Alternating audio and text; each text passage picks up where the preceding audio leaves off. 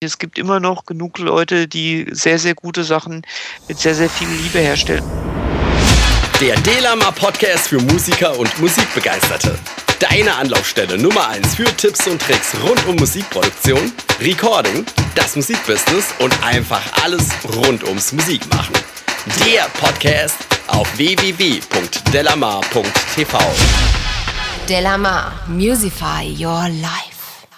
Hallo und herzlich willkommen beim Delamar Podcast für Musiker und Musikbegeisterte auf www.delamar.tv.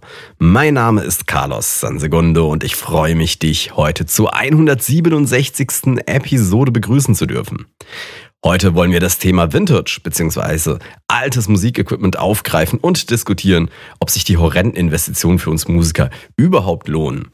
Immerhin heißt es ja ab und an, wie viel besser alte Mikrofone oder Vorverstärker klingen würden und dass nur analoge Mischungen die viel zitierte Wärme mitbrächten.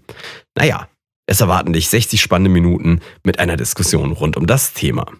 Und auch heute möchte ich nochmals den Aufruf an alle Nutzer von iTunes starten. Das heißt, wenn auch du uns eine Rezension in iTunes schreibst, kannst du uns dabei helfen, diesen Pod und auch das gesamte Projekt Delamar weiteren Musikern und Produzenten näher zu bringen. Damit hilfst du dir auch selbst, weil wir dir auch in Zukunft diesen Pod noch kostenlos zur Verfügung stellen können. Also in iTunes rein eine Rezension schreiben. Danke dir schon mal. Und jetzt wünsche ich dir beste Unterhaltung mit der 167. Episode des Delamar Podcasts. Natürlich nur geschmacksecht mit Maria Kimberly Hühn. Hallo, Carlos bei Delamar. Brrr, genau. Matthias Markus Helge Müller. Servus. Äh, hallo, Carlos. Paul Tonyogi Chapo. Hallo, einen wunderschönen guten Abend. Und Trommelwirbel Jens The J Geilig, live on air. Servus. Ja, du darfst Servus sagen. so, ansonsten geht's allen gut? Ja. Ja, ja, ja. Keiner, keiner eine Story zu erzählen, dann erzähle ich eine. Gerade eben hat mich versucht, ein Halbstarker an der Ampel abzuhängen. Unfassbar, Ui. mit einem 1,6er Golf. weißt du, mit einem 1,6er Golf wollte der mich abhängen. Ich bin bin gar nicht mitgefahren, weil ich bin schon ein bisschen aus dem Alter raus, aber ich fand das süß irgendwie, ja. So in der Dämmerung mit Sonnenbrille und einem 1,6er Golf. Nicht schlecht. Was hat so ein 1,6er Golf? 90 PS? Vielleicht 75? Also mein, mein, mein Golf hatte äh, 1,6er Motor und glaube ich 75 PS. Ja, ein Uncommerce fragt, was fährt denn Carlos? Carlos Trabi, fährt ein paar Twingo? PS mehr. Ja, ja, ein Trabi, genau. Bobbycar? Bobbycar fahre ich auch ab und zu. Das ist auch richtig. Begrüßen wir bei der Gelegenheit den Chat, der trotz Tanz in den Mai, der heute Abend stattfindet, oder Walpurgisnacht, je nachdem, wo man herkommt, äh, doch recht äh, äh, zuverlässig gekommen ist. Und haha, schön, dass ihr alle eingeschaltet habt. Und wir haben heute was zum Verlosen. Hier ist es. Und es hört sich so an. Ist es jetzt kaputt? Nee. ist es jetzt kaputt? ist gut. Nein, ich habe hier ein Buch zu verlosen. Das verlosen wir nachher direkt in der Sendung, habe ich mir gedacht. Jo. Einfach, da machen wir mal gar nichts rum. Das machen wir aber irgendwann später. Ein Also, Buch? ein Buch. Was wurde mit dem Buch? Nee, kannst du es nicht, in, soll- soll es nicht in, in, in so ein Kindle packen? Soll ich es jetzt schon anteasern oder, oder in den Kindle? Ich weiß gar nicht, vielleicht gibt es auch als Kindle-Buch. Also, ähm, das hier ist ein Buch von einem Verlag, das sich MITP nennt, also M-I-T-P. Und zur Verlagsgruppe, Moment, eben habe ich es gelesen, der Verlagsgruppe Hütig Jele Rehm GmbH gehört. Äh, Heidelberg, München, Landsberg, Frechen und Hamburg. Gut, so weit, so gut. Es ist äh, geschrieben worden von Mike Senior und nennt sich Mixing Secrets. Perfektes Mischen im Home Studio. Ich habe zwar noch nicht gelesen, also ich habe nämlich hier zwei Exemplare bekommen, eins zum Verlosen und eins zum Rezensieren. Und ich habe vorhin drin geblättert und es ist spannend. Aber das lese ich nachher vor, damit jeder weiß, wozu, äh, ja, wozu es sich lohnt, dran zu bleiben, beziehungsweise mitzuraten. Und dann verlosen wir es direkt in der Show. Wie auch immer. Äh, äh, mir fällt gerade wieder ein, das ist zwar ganz nett, immer die Idee, das in der Show zu verlosen, aber man müsste auch wissen, wie man es macht. Ne? Also vielleicht könnt ihr ja mal so einer stillen Minute drüber nachdenken, wie wir das verlosen. Ich habe noch keine Ahnung. Äh, Ich hätte eine Frage, ja. Ich habe eine Frage. Ja? Wie viele äh, Menschen habe ich am Wochenende in die Gesangskabine reinbekommen? Das ist eine gute Frage, aber nachher wollen wir die Lösung. Ja. Wir wollen, also ihr braucht sie jetzt gar nicht reinschreiben. Naja, wer am, nächsten, wer am nächsten drankommt, gewinnt das Buch. Postkarte. Ja, ganz klar. Aber ihr braucht jetzt nicht raten, wir machen das irgendwann später. Wir machen, ne, Postkarte ist nicht. Nein, ich dachte, nein, ich habe mal ganz ehrlich gedacht, Chat, auch nicht schlecht. ja, na, ich habe gedacht, wir machen einfach mal ähm, das in der, in der Sendung, damit alle auch Bescheid wissen, dass es sich rentiert, hier einzuschalten. Live. Und ein Satz, den ich schon immer mal in einer Sendung sagen wollte. Einsendeschluss ist der nächste Samstag. okay. Äh, Gab es da nicht noch mehr Sätze, die man irgendwie sagen musste? Nee, ein, also es war immer der nächste Samstag. Auch wenn es keinen mehr gibt, es war immer der nächste Samstag. Wie, es gibt keinen nächsten Es gibt Samstag mehr. Keine Samstage mehr. Ich habe jetzt ein bisschen Ich Angst. sag, auch wenn es Kalender. keinen mehr gibt, wird es immer noch der Einsendeschluss der nächste Samstag sein. Immer. Verstehe. Einsendeschluss ist der 21.12.2012. Wenn das mal kein Samstag ist. Ja, Ihr seid ein bisschen albern. Ähm, wieso jedenfalls, albern? Das Buch verlosen wir später. Doch, total albern. Geht's dir eigentlich gut, Jens? Ich habe dich, glaube ich, seit bestimmt gefühlt einem halben Jahr nicht mehr gehört. Ich habe Ja, letzte Woche sogar schon äh, ausrufen lassen, dass wir einen neuen Twitterer-Mensch suchen. Hey, ich Ja, ja. twittere ganz fleißig. Sehr schön, nein. Aber dir geht's gut, ne? Du, du hattest ein bisschen Trouble. Ja, Stress, Semester wieder angefangen und äh, da ist immer ziemlich viel Dampf und das hat dann letzte Woche nicht geklappt. Sorry. Ja, kein Problem, du. Wir vermissen dich nur immer. Äh, Ja, ja, ja. Das rührt mich ja jetzt. Immerhin, immerhin. Nein, also ich, ich versuche jetzt schon wieder, also sofern mir nicht wieder irgendwas einen Strich durch die Rechnung macht, schon regelmäßig dabei zu sein. Apropos Strich und Rechnung, damit nicht der Chat den äh, lieben Zuhörern einen Strich durch die Rechnung macht, nochmal ein kleiner Tipp am Rande. Alle Ustreamer, die mit hinten einer Zahl versehen sind. Ähm, ihr könnt nicht mitraten, wenn ihr euch nicht irgendwie einen Nickname vergebt. Das funktioniert, indem ihr einen Slash eingebt, dann das Wort N-I-C-K eingebt, Nick, und dann den Nickname, den ihr wünscht. Ich bin mir jetzt nur nicht ganz sicher, ob ihr euch dann anmelden müsst bei Ustream, wo wir das jetzt hier hosten, oder ähm, ob man sich nicht anmelden muss. Das habe ich nicht mehr im, im Kopf, wenn wir ja sicherlich gleich hören äh, im Chat. Aber auf jeden Fall, wenn ihr nachher mitraten wollt, wenn dieses wundervolle Buch verlost wird und äh, es scheint mir wirklich wundervoll zu sein. Also die ersten drei Seiten waren sehr spannend und ähm, die restlichen, ich muss auf wie viel, wie viel sind es? Fast 400. Sind bestimmt genauso spannend. Nein, also sieht wirklich gut aus, das Buch. Okay, gut. Lange Rede, kurzer Sinn. Wo sind wir? Wir wollten natürlich Neues auf Delamar. Nein, Feedback fangen wir natürlich vorher an. Und ich beuge mich ganz weit rüber, hole mein Handy und äh, während ich hier nebenher auf iTunes rumsurfe und suche, um nämlich was rauszusuchen, ihr entschuldigt bitte das, das äh, Piepen, ähm, lese ich schon mal vor, das Frequency, also nicht unser Frequency, sondern ein anderer Frequency, zur Sendung 85, das, wie, wie lange ist, wie lang ist Sendung 85 her? Über ein Jahr, ne? Ähm, was bedeutet Professionalität im Musikbusiness? Ähm, hat er nämlich einen Kommentar geschrieben. Da schreibt er, hallo an alle Musikbegeisterte. Ich finde einen Punkt noch sehr wichtig, nämlich lieber live einzuspielen. Das schafft Arbeitsplätze und ich finde, das ist ebenfalls ein positiver Aspekt für Professionalität. Hätte man besser nicht sagen können, oder? Auf jeden Fall. Mr. Live, Paul Tunjovic Chapo. Ja. So ist es. So ist Ja, es. obwohl ich, ich, ich werde ja immer als Bedrohung angesehen. Im Orchestergraben. Wieso? Ja, Du gut, bist mach doch mal. lieb.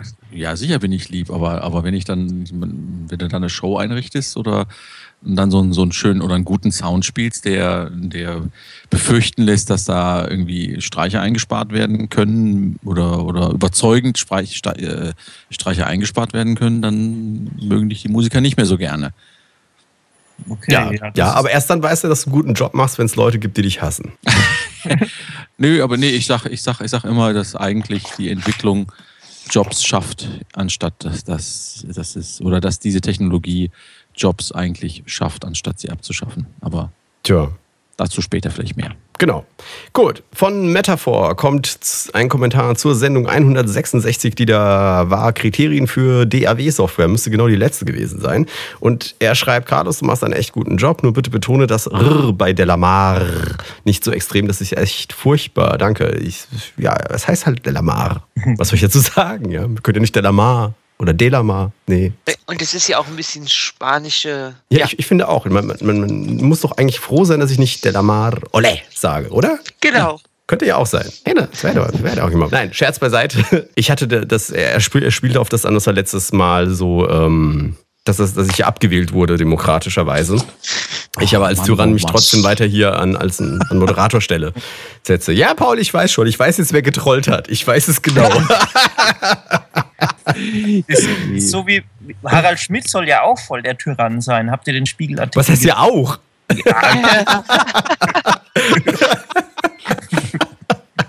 Vielen Dank. Oh, Entschuldigung. Ich, ich darf ja gar keine interne ausplaudern.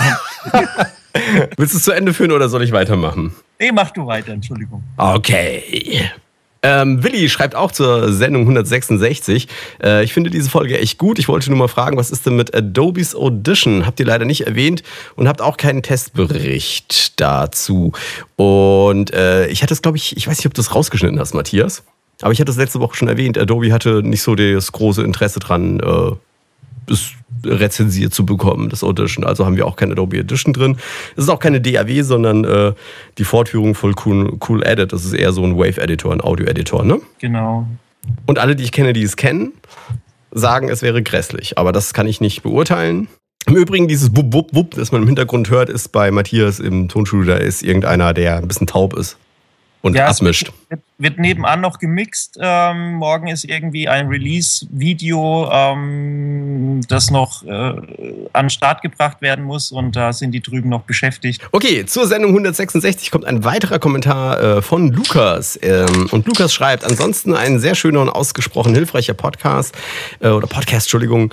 Auch wenn zu den DAWs keine Drittanbieter-Plugins unterstützen, auch noch Studio One Artist gehört hätte. Übrigens gibt es auch noch Samplitude.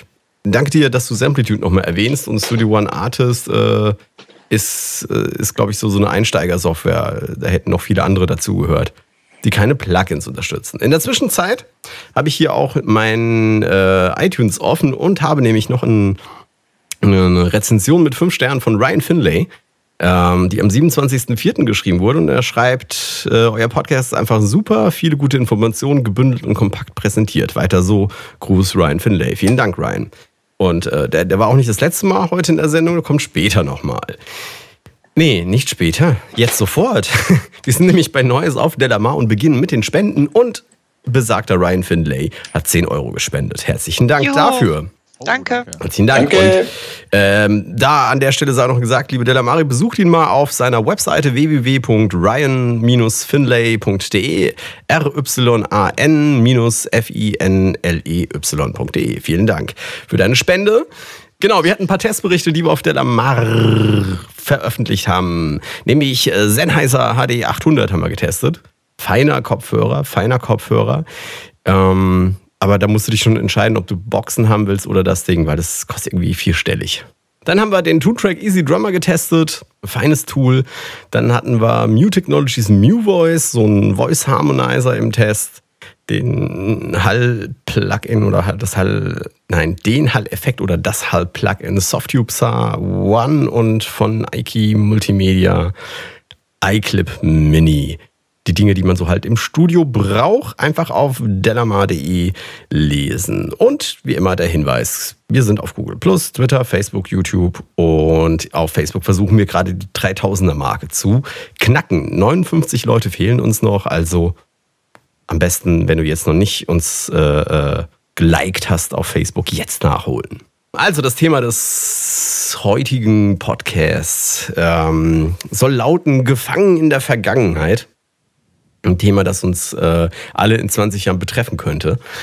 Ähm, ich dachte, weil ich gerade letztens eine kleine Diskussion mit einem Freund hatte, wie sieht's denn eigentlich aus mit Vintage Sound? Ja, ich meine, wir, wir haben dann darüber diskutiert, ist Vintage, also äh, was Vintage ist, ist allgemein bekannt, oder? Ja. ja. Ja, Obwohl sich das ja auch jede zehn Jahre ändert. Ne? klar, aber das davor war Vintage. Nee, also äh, es heißt ja allgemein hin, dass Vintage Sound unheimlich äh, wichtig ist und dass man, dass es erstrebenswert ist und dass alte Mikrofone deswegen unheimlich viel Geld kosten. Also keine Ahnung, so ein Neumann äh, U47, was alle haben wollen, kriegst du nicht unter 5000 Euro, weil es nicht mehr gebaut ist, ein Röhrenmikrofon. Äh, diverse Vorverstärker, die 30 Jahre alt sind, die dann auch irgendwelche horrenden Summen erfordern oder natürlich allgemeine Thema analog, digital. Ich brauche ich ein altes Mischpult oder brauche ich überhaupt ein analoges Mischpult? Und ist Vintage besser? Das ist die Frage, wo ich dachte, Mensch, lasst uns mal hier bei uns diskutieren. Wir haben ja jetzt äh, eine schöne Mischung aus ein paar 15-Jährigen und ein paar, die schon über 20 sind. Ähm, ich frage einfach mal so in die Runde. Wie sieht's aus? Ist Vintage besser? Was mir nur, also generell auffällt, ist tendenziell, hörst du dir eine alte Platte an, sei es aus, na, ich sag mal, End 70er, Anfang 80er oder meinetwegen auch Mitte 70er, ist es schon erstaunlich, man, man hört einfach, dass sorgfältiger gearbeitet wurde. Ja. Eben weil es aufwendiger war. Man musste ja mhm. jedes Ding musste man wirklich einpegeln, den Effekt richtig einschleifen und so weiter und so fort. Ne? Obwohl es ja schon seit 1972 äh, computergesteuerte äh, Mischpulte gab. Mhm. Es ist aber trotzdem so, dass die Vorbereitung, etwas einzuspielen, natürlich wesentlich größer war, als es heute ist. Und äh, von, von daher ist was, was die Sorgsamkeit angeht, gefällt mir diese Vintage-Geschichte generell doch besser. Du redest jetzt aber mehr von der Musik. Nee, oder oder redest du von der Arbeitsweise? Von der Arbeitsweise und der Aufnahme und, und einfach von der Klangqualität. Das ist, also das ist doch wahrlich tatsächlich eine andere, als wenn ich mir äh, Sachen anhöre, die jetzt äh, auch mit ganz tollen Sound-Plugins oder auch Libraries gemacht sind ähm, oder selbst im Proberaum. Den, den, der Vergleich ist wirklich, äh, der, der ist doch immens. Und, so, Moment, du sagst die Klangqualität. Worauf ja. schützt du das? Auf meine Ohren? Ja, ja, da klar, aber ich meine, äh, ich habe jetzt gerade letztens die, die eine CD von Nora Jones gehört, äh, kam sowieso, ich, ich kann mir den Namen nicht merken. Äh, mhm. ist fantastisch aufgenommen, aber die ist ganz sicherlich nicht Vintage. Wo, wo ist so eine Aufnahme? Wo ist so eine Aufnahme? Ich habe ich hab eine Aufnahme hier von Natalie Cole, ja, die auch, äh, oder von der gesagt wird, die wäre unheimlich geil und die ist auch ganz toll, aber mhm. ich finde Klang, also ich rede wirklich nur vom Klang. Mhm. Hätte ich gesagt, ist die Nora Jones einfach nochmal ein Stück weiter. Also worauf stützt du deine Meinung? Also was, was, wo, warum glaubst du, dass es klanglich besser ist? Hat das was mit dem Equipment zu tun oder mit, den, mit der Musik? Weißt du, ich, ich möchte ein bisschen auseinander dröseln, was Musik ist. Also, mhm. die, also es gibt ja eine Klangqualität, die daher kommt, dass die Leute besonders gut spielen oder besonders tolle Instrumente hatten oder mhm. was auch immer. Und eine Klangqualität, die daher kommt, äh, äh, dass du Equipment bestimmtes benutzt. Ich meine, dass, dass, dass äh, die Klangqualität von damals ist natürlich auch gestützt auf ein gewisses Equipment. Ja, ähm, das ist, das ist un, unbenommen. Und äh, die Charakteristika, die dort mitgeliefert wurden, die sind in diesen alten Mischpulten oder in dieser alten Hardware, äh, die stehen ja dafür Pate. Ja, mhm. und nat natürlich ist von einer klanglichen Seite her, wenn du jetzt dir eine Major-Produktion anschaust, die klingt natürlich äh, aktueller und auch neuer, einfach nur, weil, ein, weil eine andere Hardware benutzt wurde. Ne? Mhm.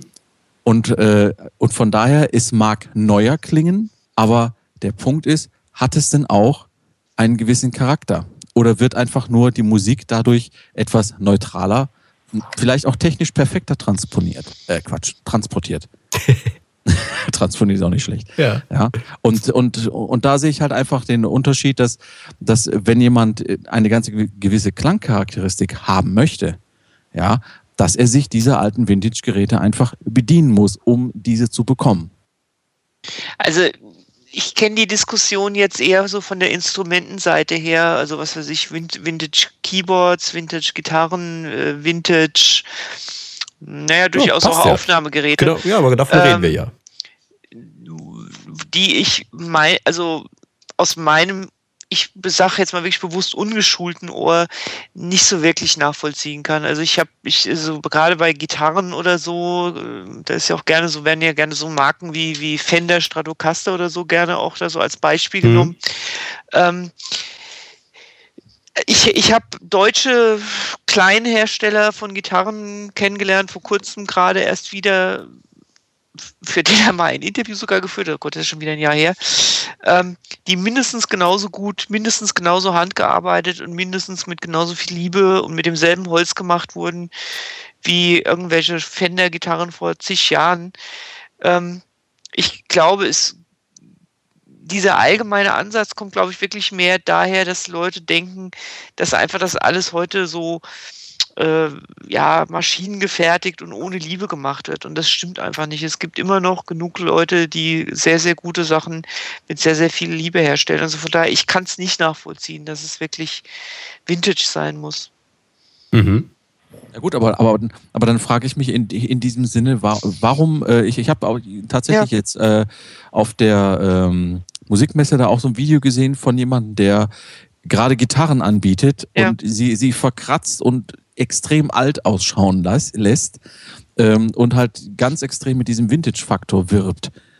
Hm? Und, und auch, auch mit, auch mit Pickups und äh, von früher, von Anno dazu mal und sie mit, mit solchen Pickups kombiniert und dieses und jenes. Mhm. Und, und, und, und jeder Kratzer wird da, da wird eine Verbeugung vorgemacht und, äh, und, und da frage ich mich eigentlich, okay, wa, wa, was macht es aus? Also will man, will man ein altes Lebensgefühl zurückhaben oder, oder, oder möchte man, möchte man mit, mit alten Dingen etwas, etwas Neues bewirken?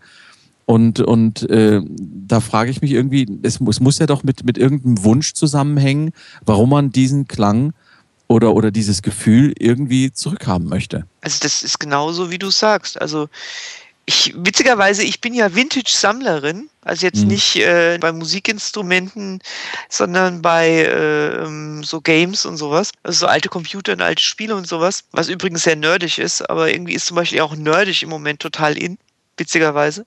Ohne, ja, ja, wirklich. Also, gerade diese Nerdbrillen sind ja gerade auch wieder total im Kommen, diese schwarzen Schon wieder, die waren noch erst drin in und schon wieder out, dachte ich. Ist wieder in.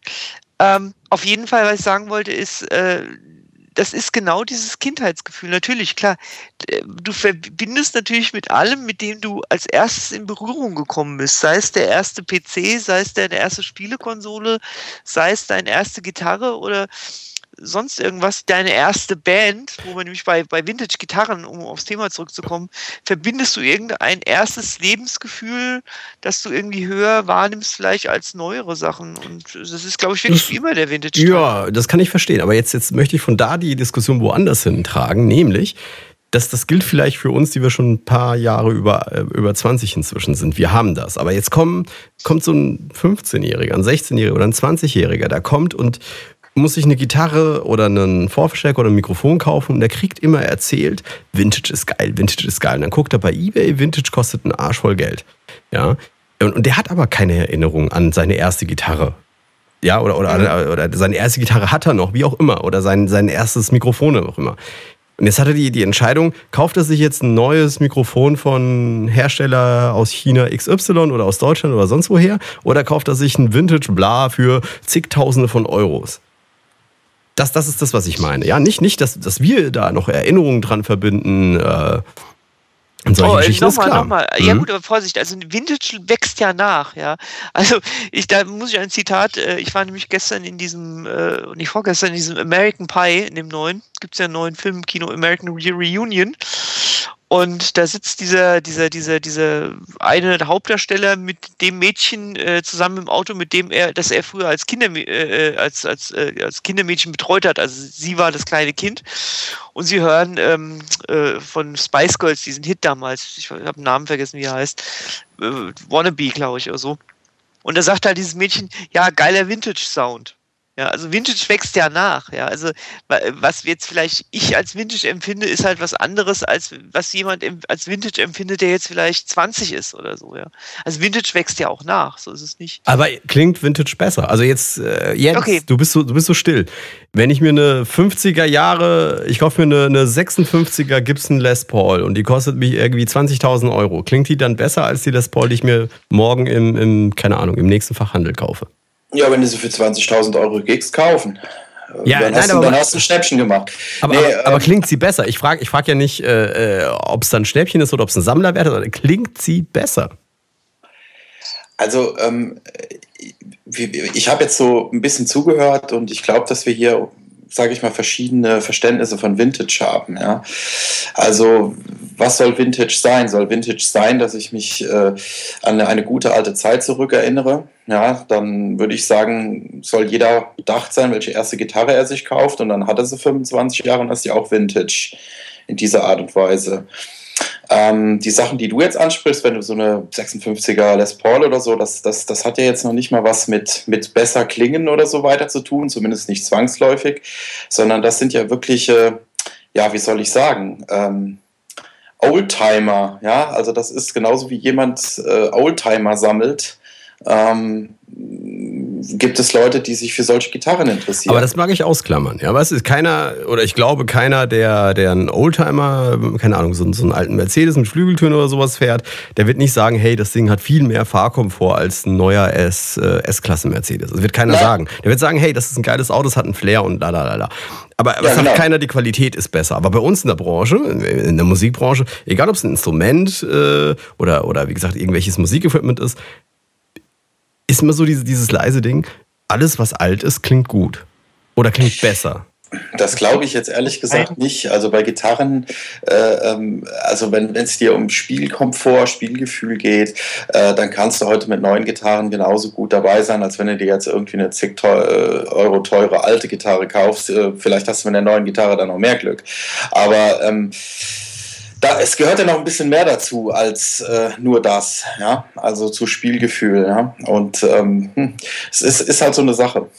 Also ich würde nicht so viel Geld für ein Instrument oder für irgendein Equipment-Teil ausgeben, nur weil es Vintage ist. Nee, das nicht, aber ich meine, ähm, äh, äh, ganz ehrlich, ich habe in letzter Zeit mal sehr viele, sehr viele analoge Synthesizer mal so gehört, so auf, so auf YouTube, ne? Und äh, also alles Mögliche, was, was da ist. Es war Moog dabei, es war ach, auch, auch unbekannte Namen. Ähm, und lustigerweise, es gab nur ein einziger Synthesizer, also wenn ich das Geld hätte und er und es, es gäbe ihn jetzt noch zu kaufen, ja, also in, ich sag mal in neu, weil diese alten Geräte von, von vor 30 Jahren, die gehen langsam kaputt, weil die Chips äh, keine längere Lebensdauer als 30, 40 Jahre haben. Ähm, und da ist mir eigentlich nur der einzige, den ich immer wieder gehört habe und mich jedes Mal wirklich begeistert hat, das war der Matrix 12 von Oberheim. Alles andere äh, hat mich einfach irgendwie ja doch letztendlich im Vergleich dann doch kalt gelassen.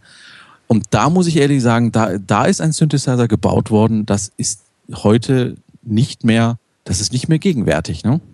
Oh, ey, und, ich, war, ich habe auf der Musikmesse habe ich einen analogen Synthi gesehen und gehört. Das Ding war der Hammer. Äh, Schmidt, glaub, Schmidt glaub, irgendwas hieß der, der den gebaut hat. Das Ding war der Hammer, gang, äh, klang geil. Äh, ist aber von, von 2008 oder 2010 oder irgendwie sowas.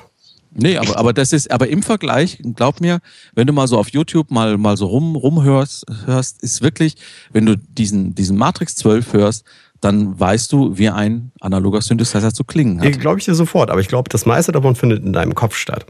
Und nicht, nicht in dem, was da ja, gespielt wird. Aber ich wollte immer dem, dem Matthias das Wort irgendwie erteilen, weil er hatte nämlich irgendwas wollte er sagen. Aha. Ja, ich, ich wollte noch was sagen, dass es, ähm, dass ich das Gerücht hält, dass in der guten alten Zeit doch ähm, äh, hochwertigere ähm, Hardware einfach verbaut worden ist.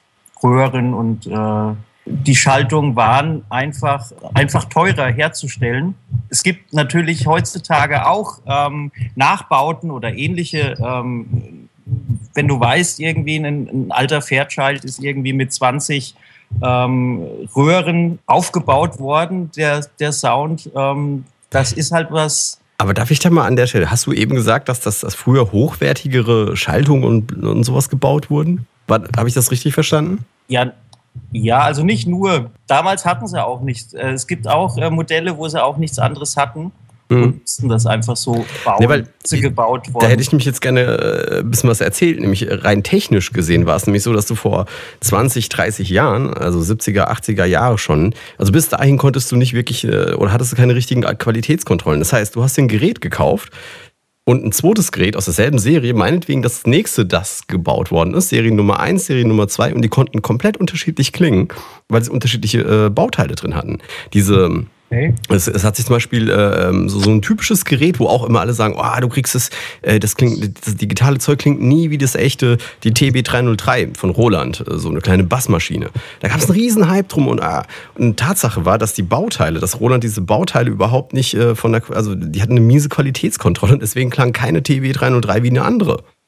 Und, und äh, ähm, mit Röhren noch viel schlimmer früher.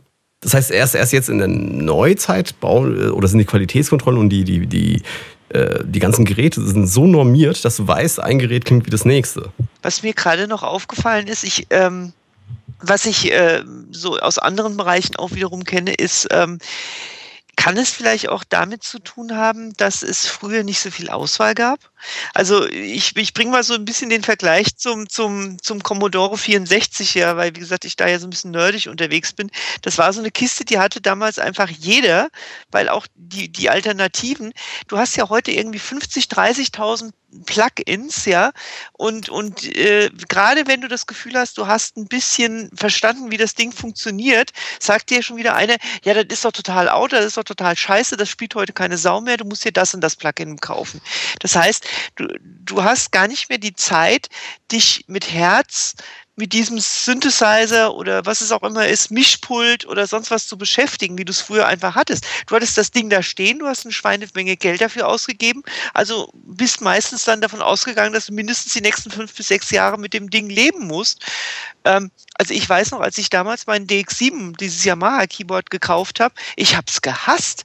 Da, da hast du ein, ein Handbuch gehabt von, boah, weiß ich nicht, 300, 400 Seiten ja, wo die FM-Klangsynthese erklärt wurde von dem Teil. und ähm, musstest du mit irgendwelchen Algorithmen und Modulatoren und die musstest du dann zu Oszillatoren, die musst du dann zusammenkrummeln. Heute ist es für mich ein Kultgegenstand. Ich sage, keins klingt so wie mein DX7. Ja, mag sein. Aber vielleicht liegt es einfach daran, dass man sich mehr mit den Dingern beschäftigt hat. Ja. Weil einfach nichts anderes da war. Das ist äh, auch gut denkbar. Ich meine, als der DX7 irgendwie auf den Markt kam, war er das einzige Gerät, das es konnte, oder nicht? Die, diese FM-Synthese, oder? Die FM-Synthese war halt DX7 und das Konkurrenz war diese, diese LA-Synthese von Roland. Also, ja, da gab's, haben es ja damals schon die Geister äh, gestritten, wer jetzt da besser ist, ob das Roland oder, oder Yamaha ist. Aber ähm, trotz allem war es halt so, du musstest dich ja, also zumindest bei mir war es so, ich habe mir das Ding irgendwie vom Munde abgespart, beziehungsweise dafür in einem Musikladen gearbeitet, sehr, sehr lange. Und dann, da, da, du weißt, wie, da hast du wie ein Kind irgendwie vom Weihnachtsbaum gesessen, ja, mein Keyboard, oh Gott, geil, ja. Und hast wahrscheinlich, also bei mir war das so, äh, ich habe die Anleitung gehabt, bevor ich das Keyboard bekam, weil die durfte ich mir schon mitnehmen aus dem Musikhaus und habe erstmal die ersten zwei Wochen, bis ich das Keyboard dann bekommen habe, nur die Anleitung gelesen. So mhm. geil war es auf dieses mhm. Teil. Mhm. Das heißt, du hast einfach eine ganz andere persönliche Bindung zu dem Instrument gehabt und dadurch auch viel mehr mitgearbeitet. Und vielleicht entsteht dadurch der Eindruck, dass Vintage besser ist. Ich glaube es aber eigentlich, wie gesagt, also bei Gitarren behaupte ich, stimmt es einfach faktisch nicht. Es gibt Edelhersteller, die die edelsten Hölzer, die edelsten Teile heute herstellen, die mindestens genauso gut sind, wahrscheinlich nicht so besser. Hm. Also ich habe, ich hab was, was Vintage angeht, für mich zwei Theorien. Also das eine ist äh, eben, dass, dass die Geräte ganz unterschiedlich gut waren. Ja? Und da mag es, also jetzt nicht beim DX7 vielleicht, da, da, da habe ich zu wenig Hintergrundinfo, aber zum Beispiel bei der 303 war das de facto so. Und ähm, bei, bei alten, keine Ahnung, bei Gitarren, die handgemacht wurden, äh, wenn der Gitarrenbauer halt einen geilen Tag hatte, hat er eine geile Gitarre gebaut und, und wenn, wenn er nicht so einen guten Tag hatte, hat er vielleicht mal ein bisschen schlechter gebaut und dann klangen sie unterschiedlich und waren unterschiedlich gut. Und du kannst halt eine gute oder eine schlechte erwischen. Heute, dadurch, dass sie maschinell gefertigt sind, sind sie alle eher auf demselben Niveau.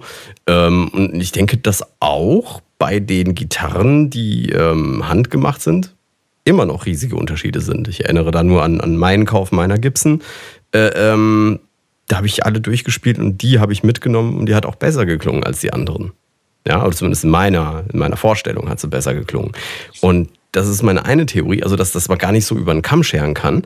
Ähm, ob Vintage jetzt gut oder schlecht ist, kann beides bedeuten. Das zweite Ding ist es, dass ich glaube, dass das ähm, so, so, so, ein, so ein Ding ist, das natürlich von den Leuten in die Welt gesetzt wird, die schon ein bisschen länger dabei sind. Also sagen wir mal, ich arbeite seit 40 Jahren in der Branche, habe halt da eine analoge Konsole von Hersteller Y äh, irgendwie stehen, dann sage ich natürlich auch, dass das viel, viel geiler ist als die SSL, die sich der andere Typ gekauft hat, der 15 Jahre später zur Show äh, dazu gestoßen ist. Ja? Und, und äh, dann verbreite ich schon im Eigeninteresse, dass die Information, dass der Sound, der damals mit der Konsole und meinetwegen dem Pferdschalt, der vorhin zitiert wurde, dass es viel besser war als das, was jetzt erstellt wird. Und ich könnte mir vorstellen, dass auch wir in, sagen wir mal, 10, 15 Jahren sagen, hey, damals, als wir noch, keine Ahnung, was ist jetzt rausgekommen dieses Jahr? Gab es irgendwas Besonderes? Keine Ahnung, die, die, die Nord-Drum, meinetwegen, ja? Mhm. ja diese Drummaschine, die war der Hammer damals, ja, die war der Hammer. Und, und äh, dass wir das in 10, 15 Jahren sagen. Wäre ja auch denkbar.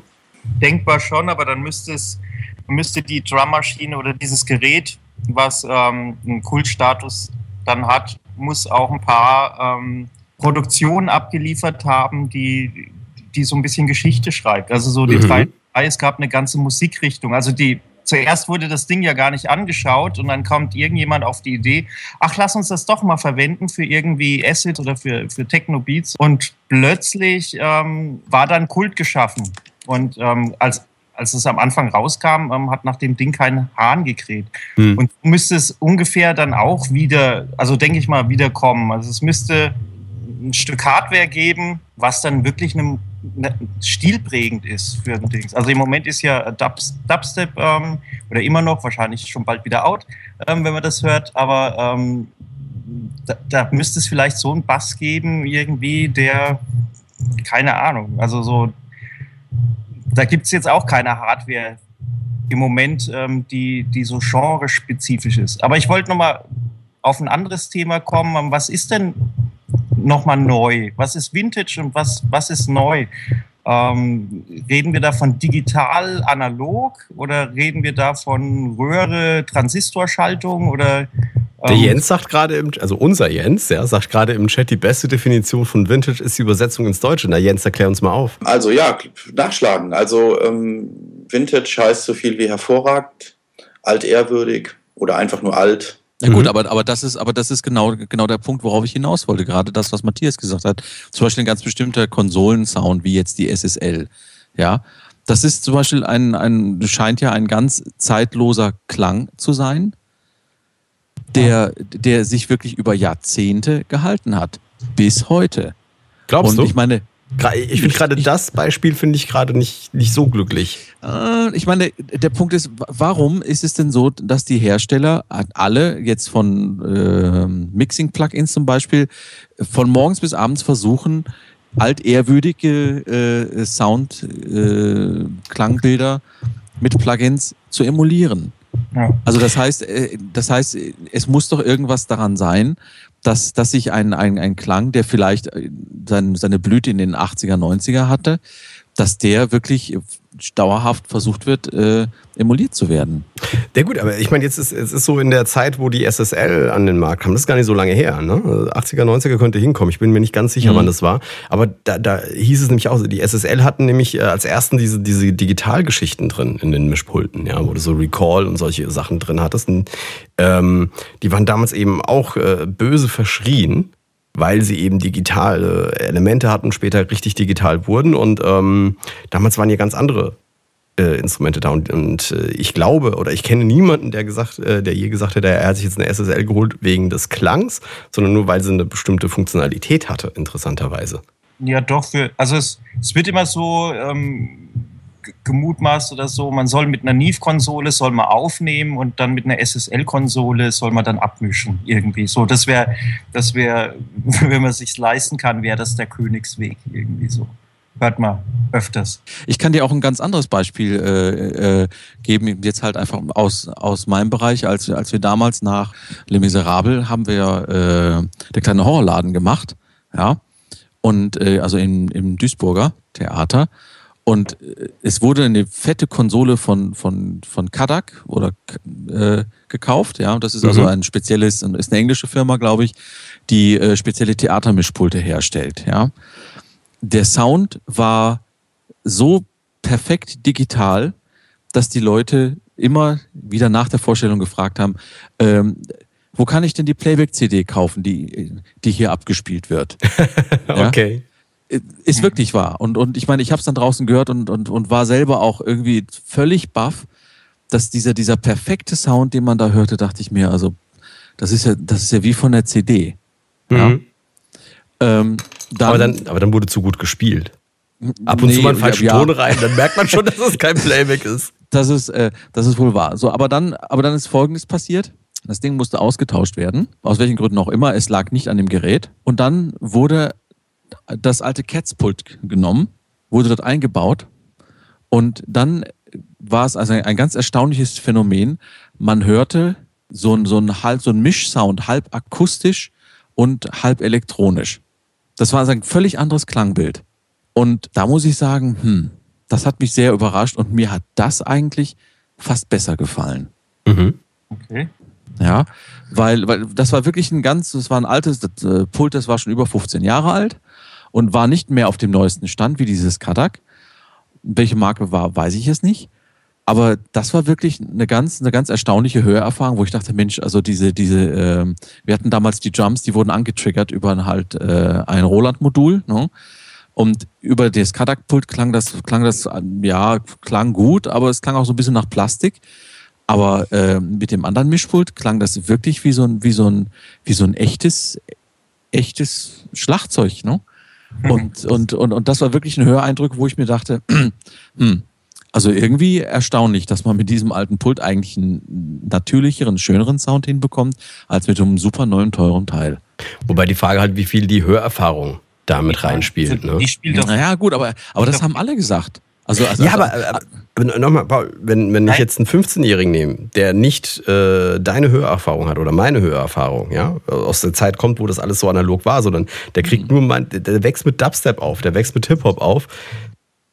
Es könnt, ich könnte mir vorstellen, ich weiß es nicht, ja, das ist eine Mutmaßung, aber ich könnte mir vorstellen, dass er überhaupt nicht äh, weiß, wovon du sprichst. Wenn du ihm dann weiß er, weiß er definitiv nicht. Das behaupte ich jetzt. Okay. Ja, wenn du diese alte, ähm, diese alte Musik nicht selbst gehört hast und, und, und selbst gut gefunden hast, dann ähm, hast du ein anderes ästhetisches Empfinden, wenn du so einen Klang hörst. Genau so ist es. Also ich habe das eben auch jetzt nicht irgendwie abwertend gemeint gegenüber diesem jungen Kerl, sondern das ist in der Tat einfach nur anders. Genauso wie Matthias es gerade gesagt hat. Obwohl es ist auch, also ich meine, wenn man die neue Deichkind hört, ähm, die ist wirklich sehr gut ähm, gemischt, gemastert. Also es gibt, ich, durch Spotify hört man ja jetzt viel mehr Musik irgendwie aktuell. Es gibt so viel Rotz, ähm, der in den Charts ist irgendwie und ähm, dann großen Stempel drauf hat, der wirklich schlecht klingt. Aber so das Deichkind, ähm, das ist wirklich sehr gut gemischt, finde ich. Und ähm, ich weiß jetzt nicht, ob es mit analogen ähm, Equipment gemacht wird oder, oder mit, mit, äh, mit neuem, mit digitalen. Das wäre mal interessant rauszufinden. Ja, wäre äh, äh, generell mal interessant rauszufinden, ähm, was da jetzt an der CD dann so spannend ist. Weil, weil die andere Frage, die sich mir halt bei dieser Vintage-Geschichte eben stellt, ist, ist es erstrebenswert, sich dann diese Vintage-Geräte zu kaufen, wenn ich jetzt anfange, Musik zu machen? Oder, oder ähm, sollte ich eher darauf achten, dass ich gute neue Geräte bekomme? Oder wie, wie, wie würdet ihr jetzt strategisch vorgehen, wenn ihr jetzt jung wäret? und euch neu De eindecken müsstet. Also definitiv kein Vintage kaufen. Also das, das, das ist einfach, also gut, ich meine, es ist immer natürlich eine Frage, wie viel Geld du hast. Aber was ich halt bisher halt wirklich erlebt habe, ist, dass das, das kannst du dir einfach nicht, äh, dass der, der Preis und Leistung, das, das passt nicht zusammen. Mhm. mhm. Naja gut, das ist ja auch alles relativ. Also wenn man das, äh, wenn man, wenn man den Sound mag, ja, und du kriegst diesen Sound eben, wie gesagt, nur mit einem entsprechenden Vintage-Gerät hin. Und du hast das nötige Kleingeld, dann ja, leg los. Ja, also lustigerweise im Studio haben wir eine, äh, unser Vorverstärker ähm, ist von der Firma Retro, also die, es ist ein quasi ein neuer Hersteller, der Vintage-Sachen dann herstellt. Und ja, kostet halt auch 3000 Euro, ist halt neu, aber es ist trotzdem irgendwie der alte, der alte äh, Klang nachempfunden. Ja, die Frage ist halt, ob, das, ob sich das rentiert. Ich habe jetzt ich spreche ja hier auch durch so einen Universal Audio äh, Channel Strip, der ja auch eher Vintage klingt als neu. Ja, also äh, so, so ein ähm, Transistorverstärker klingt mal ganz anders als das hier. Ich ja. kann immer sagen, wenn die Kunden ähm, zufrieden sind und sagen, wow, hier klingt es ja richtig toll, also mhm. besser als jetzt irgendwie im Studio nebenan, dann äh, hat sich die, die Investition natürlich gelohnt. Ja. ja ich meine, es ist, es ist ja so, in erster Linie ist diese, dieser ganze Vintage-Hype eigentlich eine Liebhaberei. Mhm. Ja, also für Leute, die auch das Kleingeld haben, sich sowas äh, ja ins Wohnzimmer zu stellen und sagen, ich habe das was ich zum Beispiel in meiner Jugend nicht haben konnte, das habe ich mir jetzt gekauft. Und äh, ja, und auch wenn es jetzt nehmen wir mal ein Synthesizer ist und er muss erst warm laufen und, erst, und äh, bis die Oszillatoren sich wieder richtig stimmen und so weiter und so fort, dann ist das wirklich nur für das Lebensgefühl. Hm? Ähm, was, was klanglich angeht, ich meine, wenn man Vintage will, ist man tatsächlich doch heutzutage mit Plugins teilweise gar nicht so schlecht bedient. Da werden, also wenn man, wenn man richtig guckt und sich informiert, dann, dann äh, kann man wirklich auch ähm, einen Vintage-Klang bekommen, äh, ohne dafür so viel Geld hinlegen zu müssen. Mhm. Und, und, und das ist halt irgendwo so etwas, dann würde ich einem Anfänger sagen, wenn du so einen alten Sound willst, dann such dir das Plugin, dem, was dem wirklich am nächsten kommt. Dass es nicht immer ganz hundertprozentig sein wird, ist klar. Aber ähm, letztendlich, es ist, glaube ich, schon, schon so, dass, äh, wie der Carlos schon mal öfters gesagt hat, dass man nicht wirklich heraushören wird, ähm, jetzt im Mix oder ob das jetzt wirklich ein Vintage-Teil ist oder ob es von einem Plugin kommt. Ich finde, der Rund 3 hat gerade im Chat was geschrieben, was mich gerade äh, zum Denken anbringt. Also er sagt, äh, man kann sich äh, irgendwie von der Masse damit von der Masse abheben. Ich weiß nicht, worauf er das genau bezieht, aber genau das wäre jetzt nämlich der Punkt. Wenn, wenn sich eine, eine neue Bewegung formt, ja, also, keine Ahnung, in den 50er Jahren Rock'n'Roll, äh, der anders klang, der anders war als die Musik, die es vorher gab, ähm, keine Ahnung, in den 70er Jahren der Rock, dann, dann Heavy Metal, äh, Hip-Hop. Das sind ja alles neue Sounds, ja. Die haben alle komplett neue Musiken kreiert, die auch einen neuen Sound hatten. Womit, oder was mache was mach ich 2012, um mehr, also auch klangtechnisch, einen neuen Sound zu kreieren? Suche ich dann den Sound, den, den es schon gab mit diesem Vintage-Sound, jetzt mit diesem Analog? Oder nehme ich diesen äh, digitalen Sound? Was wäre so euer Tipp? Jetzt eine neue Stilrichtung zu erfinden, ähm, sind wir, glaube ich. Äh nee, nicht eine neue Stilrichtung. Ich sage nur einfach, die zu begleiten. Ja, das, das kommt auf den, auf den Musikstil an. Also, ähm, ich meine, wenn du, wenn du zum Beispiel, du hast eben gerade Heavy Metal erwähnt, ich, ich greife das mal auf, weil ich mich da auch ein bisschen heimisch fühle. Es gibt im Heavy Metal, was den Sound angeht, nicht was den Stil angeht, ja, da gibt es echt viele unterschiedliche Produktionen, also vom, vom Sound her. Also, wenn ich mir so eine so eine uralte New Wave of British Heavy Metal Band wie Iron Maiden anhöre, die ganz bewusst höchst Vintage produzieren, sage ich jetzt mal, zumindest vom Klang her und vom Mixing her, ähm, dann klingt das bei denen geil. So, und wenn ich mir dann jetzt irgendwie eine richtige, was weiß ich, moderne Lärmkapelle anhöre, die entsprechend hochkomprimiert, was weiß ich, da produziert, bei denen würde sowas nicht geil klingen, sondern bei denen klingt eben dieses hochkomprimierte geil. Also so würde ich das nennen. Also wird, wird es auch mhm. anders. Und zwar, äh, du hast ja alle Klangfarben jetzt da. Du musst dir halt überlegen, was für einen Sound will ich denn schaffen. Und ähm, egal ob jetzt, ein, wenn du jetzt einen Röhrenverstärker nimmst, dem wird halt nachgesagt, er produziert mehr Wärme. Also wenn du einen warmen Sound haben willst, das liegt auch nicht zuletzt an, dass eine Röhre harmonische, die geradzahligen harmonischen ähm, hinzufügt und eine Transistorschaltung ähm, fügt halt ungerade ähm, harmonische hinzu und das wird meistens als kalt und, und, und, ein bisschen klirrender Sound empfunden. Und ich finde, ähm, egal ob das Ding jetzt Vintage ist oder gerade neu gebaut worden ist, ähm, du musst dir überlegen, ähm, hey, was für einen Sound möchte ich denn eigentlich haben? Welchen Sound möchte ich spielen? Und dementsprechend ähm, musst du dann dein Equipment dann aussuchen. Ja, das war ja meine Frage. Was, wenn ich, ich möchte jetzt einen etwas moderneren Sound kriegen, also ich möchte jetzt nicht die alten nachmachen. Das ist ja einfach, da kaufst du die Geräte nach, die sie haben und machst ähnliche Musik und dann hast du die alten nachgemacht, ich möchte jetzt neu sein. Das war so ein bisschen die Frage. Und, und ich meine, klar. Denn, ja, aber dann, dann würde ich dich fragen, hm? was ist jetzt der neue Sound? Ah, das ist gemeine Zurückfrage, ja. echt. ja, natürlich hat es keine, keine äh, Lösung. Nein, mich das hat einfach nur mal interessiert, weil ähm, ich meine, äh, sowas wie Dubstep, die produzieren ja, sagen wir mal, Bass-Sounds, die jetzt nicht, ich weiß nicht, die, die klingen jetzt also, nicht so, als wären sie komplett neu, aber sie klingen auch nicht so, als wären sie alt.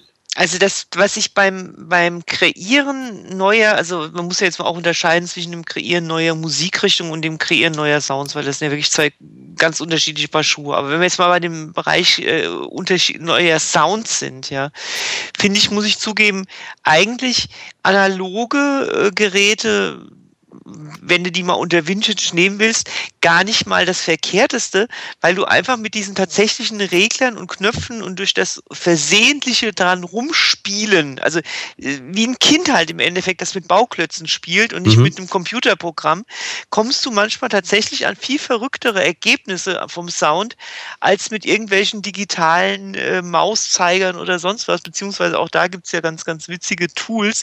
Ich meine, auch mal auf der Musikmesse irgendwas gesehen zu haben, wo du quasi durch, durch Handbewegungen, ich weiß nicht mehr, was das für ein Tool war, den Sound beeinflussen kannst. Völlig, also. Das äh, Theremin. Genau. Genau. Aber Also das ist nicht neu. Das ist nicht, ja, ja, Schon aber sehr alt. was ich damit sagen wollte, ist halt eben genau dieses Handgreifliche, also was nicht Plugin ist, sondern wo du Das wirklich Regler und sowas mhm. hast. Das, das Haptische, genau. Das, das kann schon beim äh, Kreieren von neuen Sounds durch das Vintage-hafte sehr sinnvoll sein. Das ist, das ist ein schönes Schlusswort, nicht der Sound. Okay. War es am Ende. Ähm, gut, whatever. Ich habe hier ein Buch in der Hand. Also wir beenden das Thema an der Stelle. Wir diskutieren es irgendwann weiter. Äh, vielen Dank übrigens an den Chat, der da fantastisch mitdiskutiert hat. Ähm, wie- wieder, war wi- wieder sehr schwer, irgendwie Sachen aus dem Chat hier in, in die Diskussion mit einzuwerfen. Ich habe es ab und an versucht. Ähm, jedenfalls vielen Dank. Wir verlosen jetzt das Buch. So, Sehr gut. von Mike Senior, Mixing Secrets, perfektes Mischen im Home Studio, gab es im Vorfeld äh, wohl auch schon auf Englisch, wenn ich das richtig in Erinnerung habe. Ich lese jetzt mal hier nur so die Haupttopics äh, durch, die da drin sind. Also im ersten Teil geht es um Hören und Abhören. Äh, von Nahfeldmonitore verwenden über ergänzendes Monitoring bis zu subjektiven Eindrücken. Dann geht es in Teil 2 weiter mit der Vorbereitung zum Mixen, die Vorarbeiten, Timing, Tuning, Comping und Arrangement, dann geht es in Teil 3 weiter mit Mischverhältnissen, Aufbau der Mischverhältnisse, Kompression ist hier ein Thema, Equalizing ist ein Thema, Sidechaining. Teil 4 geht es nach Geschmack verfeinern, da geht es dann um Reverb, Delay, Stereoverbreiterung, Buskompression, Automation, Endfassung, etc. etc. Also fast, äh, sagen wir mal hier 350, 370 Seiten sind es ungefähr. Ähm, nichts, was der äh, treue Delamari nicht schon lange wüsste, wenn er auf Delamar gelesen hat, ja, oder uns zugehört hat im Podcast. Ähm, aber nichtsdestotrotz, dieses Buch kann man jetzt gewinnen. Und zwar, was hat es eigentlich für, einen- für einen Wert? Müsste der nicht draufstehen? Ja, hier, 34,95. Hätte es gekostet, wenn man es sich gekauft hätte. Wir verlosen das jetzt. Mike Senior.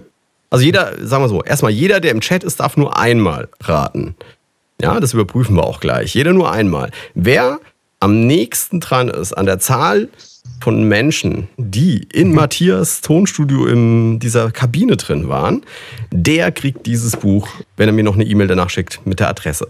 Also, Sollen- wie viele. wir vielleicht noch nur kurz sagen, wie groß die Kabine etwa Nein, war? nein, nein, nein, Okay, nein, nein, aber dann Wir haben- aber wir haben- vielleicht ein, ein ab jetzt, also mach noch irgendwie ein jetzt und dann Naja, jetzt hier. Hat schon angefangen. Das hat ja jetzt schon angefangen. Wer am nächsten dran ist, jeder darf nur einmal. Es gilt nur das erste, was eingetippt wurde.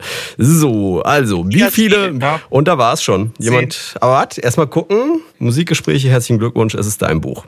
Es waren 18. Jawohl. Herzlichen Glückwunsch. Ja, hallo, hier mal einen kleinen Applaus für Musikgespräche. So, äh, bitte, liebe Musikgespräche, mir eine kurze E-Mail schicken oder am besten in der PM, also über Private Message, äh, mir kurz deine Kontaktdaten, damit ich sie dann zusenden kann. Gut, damit kommen wir jetzt zum Kontrapunkt der heißesten Minute im Dynamar Podcast. Und heute geht es darum, Sound versus Song. Matthias darf anfangen, weil er eh gerade schon gesprochen hat. Äh, Sound versus Song. Ja, Genau. Also, ja, okay. Ich, mein, ich wollte wollt jetzt einen Spaß machen, aber der Song ist immer ähm, das Wichtigste. Ähm, das kommt drauf an. Ich meine, wenn der Song jetzt äh, nicht so, nicht so ganz toll ist, dann äh, ist das Gebastel mit dem Sound, äh, kann einen Song wirklich auch nach vorne bringen. Also ich bin da eigentlich äh, so Die Minute ist gleich vorbei, Paul. Maria? Sound.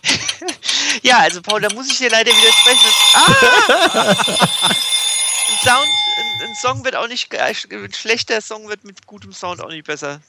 Aber Nee. trotzdem vielleicht noch ganz kurz an Jens. Jens. Ja, ich bin ganz vintage und sage es natürlich Song.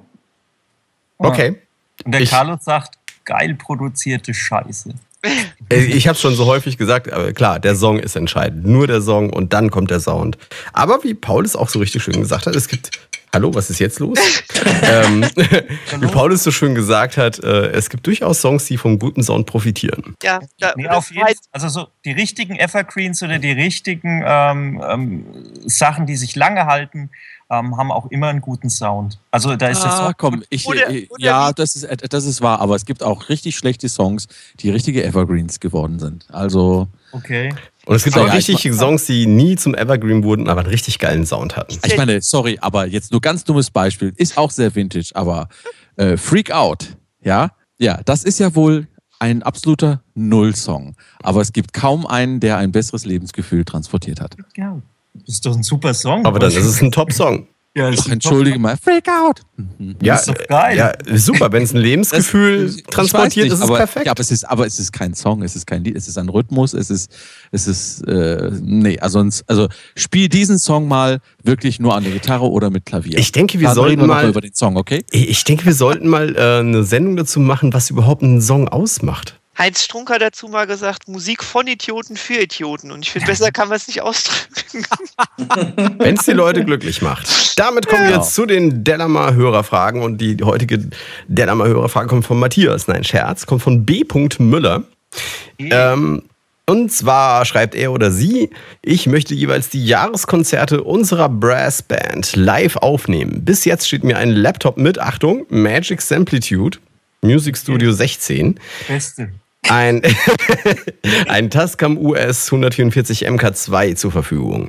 Die Konzerte finden jeweils in einem Saal mit rund 300 Zuhörern statt und nun mein Anliegen. Was für welche Mikrofone würden Sie mir empfehlen? Brauche ich eines oder zwei? Gerne lasse ich mich beraten. Vielen Dank. Ich hätte vorgeschlagen, mindestens zwei Mikrofone, am besten so richtig teure Großmembranmikros holen. Ähm, aber dann ist mir aufgefallen, dass die verwendete Soft- und Hardware eher aus dem Low-Budget-Bereich stammt.